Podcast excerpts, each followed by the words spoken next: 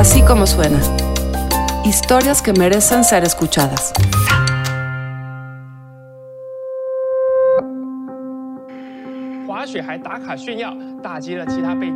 Coronavirus crisis in the US. Como COVID-19.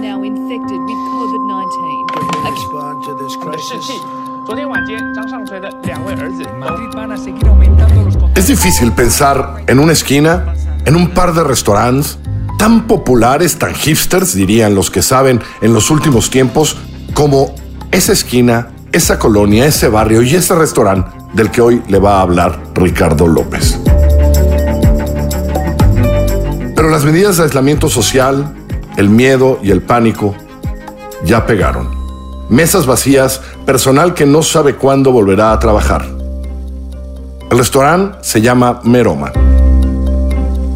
Ricardo López le dice cómo suena la pandemia ahí, en el barrio hipster, en ese gran restaurante, en el lugar que hasta hace poco estaba lleno. Obrador aseguró que México es de los países más preparados. El virus ya ha llegado.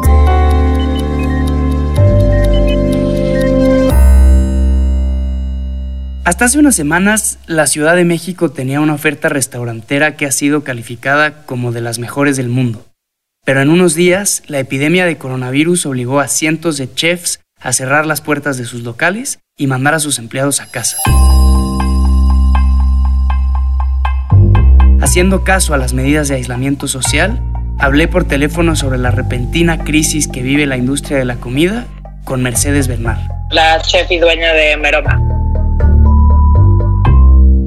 Es un restaurante en la colonia Roma y, de acuerdo con los expertos y las guías internacionales sobre México, es uno de los mejores del país. Eh, es un restaurante pequeño de 40 asientos donde lo que a lo que nos enfocamos es a usar producto local y tratar de hacer la gran mayoría de las producciones de manera artesanal. Esto es que cambian el menú con la temporada, tratando de usar los ingredientes disponibles, aprovechan todas las partes de los animales y tienen un menú chiquito, de 20 platos, para poder cuidar todos los detalles.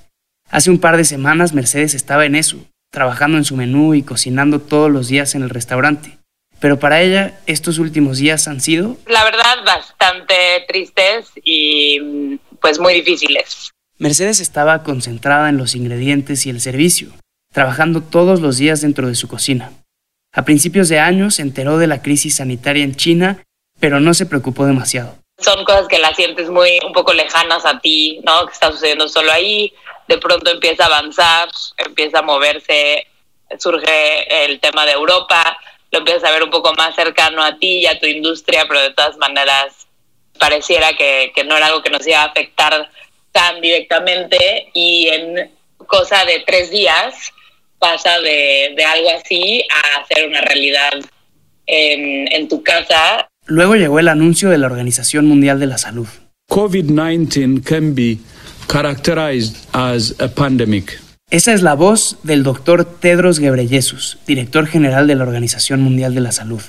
En ese mensaje al mundo explicó que por el aumento de los casos de coronavirus COVID-19 y el número de países afectados, se puede caracterizar el brote como una pandemia.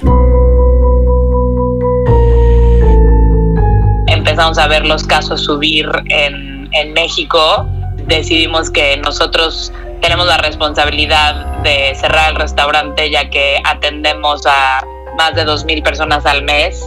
Tenemos 30 empleados, más las decenas de, de proveedores que vienen, entran y salen al restaurante todos los días. Pues simplemente es insostenible tener un lugar así y pretender como que no somos un, un lugar peligroso. Explicada así, la decisión parece simple, pero no fue fácil tomarla.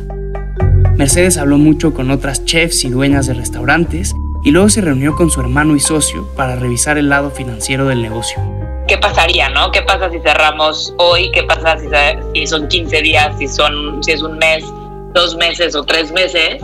¿Hasta dónde aguantamos y, y etcétera? Abrieron un último día tratando de aplicar las recomendaciones sanitarias de las autoridades, es decir, que hubiera una mesa vacía entre las que sí tenían comensales, usar cubrebocas y repartir gel antibacterial. Nos dimos cuenta que era inútil, que no hay manera de no tener contacto con la gente en un restaurante, desde la parte de, la preparación de alimentos, tragos, hasta el mesero, el cliente, etcétera. Y yo dije, pues ya no quiero tener en riesgo a mí misma, a mi esposo, que es el otro chef, y a, todos mis empleados y, y, a mi clientela, ¿no? Y que además, la verdad es que también era un mensaje importante que mandar, ¿no? Las consecuencias económicas del cierre fueron inmediatas para el restaurante. No saben cuándo van a volver a tener un ingreso. Hasta ahorita han echado mano de los ahorros para poder cubrir la nómina de 30 empleados y la renta. A Mercedes le preocupa especialmente su equipo de meseros, que aunque tiene un sueldo fijo, depende de las propinas. Del mes a mes ganan bastante, o sea, no está nada mal su, su ingreso, pero depende al 100% del éxito del restaurante.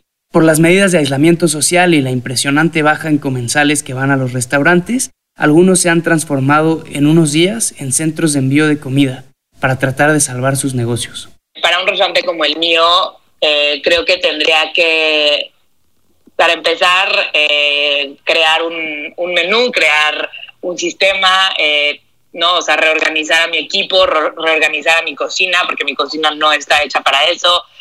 tendría que comprar empaques, obviamente tendría que buscar empaques biodegradables que pudiera empacar las cosas bien, etcétera, que no, yo no, yo no hago, ni siquiera tengo para llevar a casa. Comenzar a cambiar toda la forma de trabajar del restaurante y los platos que sirven significa una inversión que, para Mercedes, no parece una buena idea. Yo no uso las eh, plataformas de delivery de ningún tipo. O sea, yo no estoy preparada para de la noche a la mañana empezar a hacer un menú de delivery sin tener que invertir en algo de dinero y creo que para mí pues no es opción en este momento eh, hacer una inversión porque no sabemos cuánto va a durar y también la verdad es que no creo que lograría vender lo suficiente, sobre todo, digo, estamos viendo la cantidad de restaurantes que están haciendo esto, eh, pues de pronto para mí no es, no es viable, creo que no, o sea, me, como dicen, saldría más, más caro el caldo que las albóndigas. Lo peor para la industria restaurantera parece ser la incertidumbre. Meseros, proveedores, garroteros, cocineros y chefs dependen de que muchas personas salgan a comer y llenen los salones de los restaurantes. A mí lo que me preocupa enormemente es que cuando esto esté un poco más recuperado y el resto del mundo esté más bien usando sus recursos y su tiempo para pues Mm, un poco echar a andar y activar y otra vez darle movimiento a todas estas industrias como la nuestra que está sufriendo enormemente. En México vamos a seguir más bien lidiando con, con el virus y con los rezagos más médicos y eh, sociales de eso y, y, salir a comer va a ser tu prioridad, última prioridad y, y el turismo va a estar por los suelos. La epidemia de coronavirus ha cambiado en cuestión de días la forma en que se vive la ciudad. Hay miles de chefs, cocineros, meseros y garroteros que no saben cuándo podrán regresar a trabajar.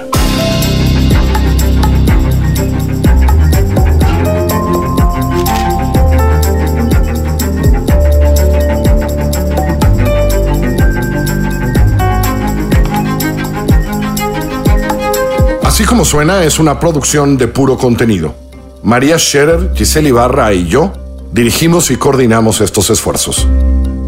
La producción, el diseño sonoro, la mezcla y la música la hacemos ahí, en nuestra casa, en la casa de nuestros socios y aliados BHD Studios. En la consola y edición está Hugo Santos Quevedo y Andrea Espano en la coordinación de producción. Escúchanos en así como suena.mx, en Google Podcast, en Apple Podcast, por supuesto en Spotify, siempre en Himalaya, en iHeartRadio, en todas partes donde usted escuche sus podcasts.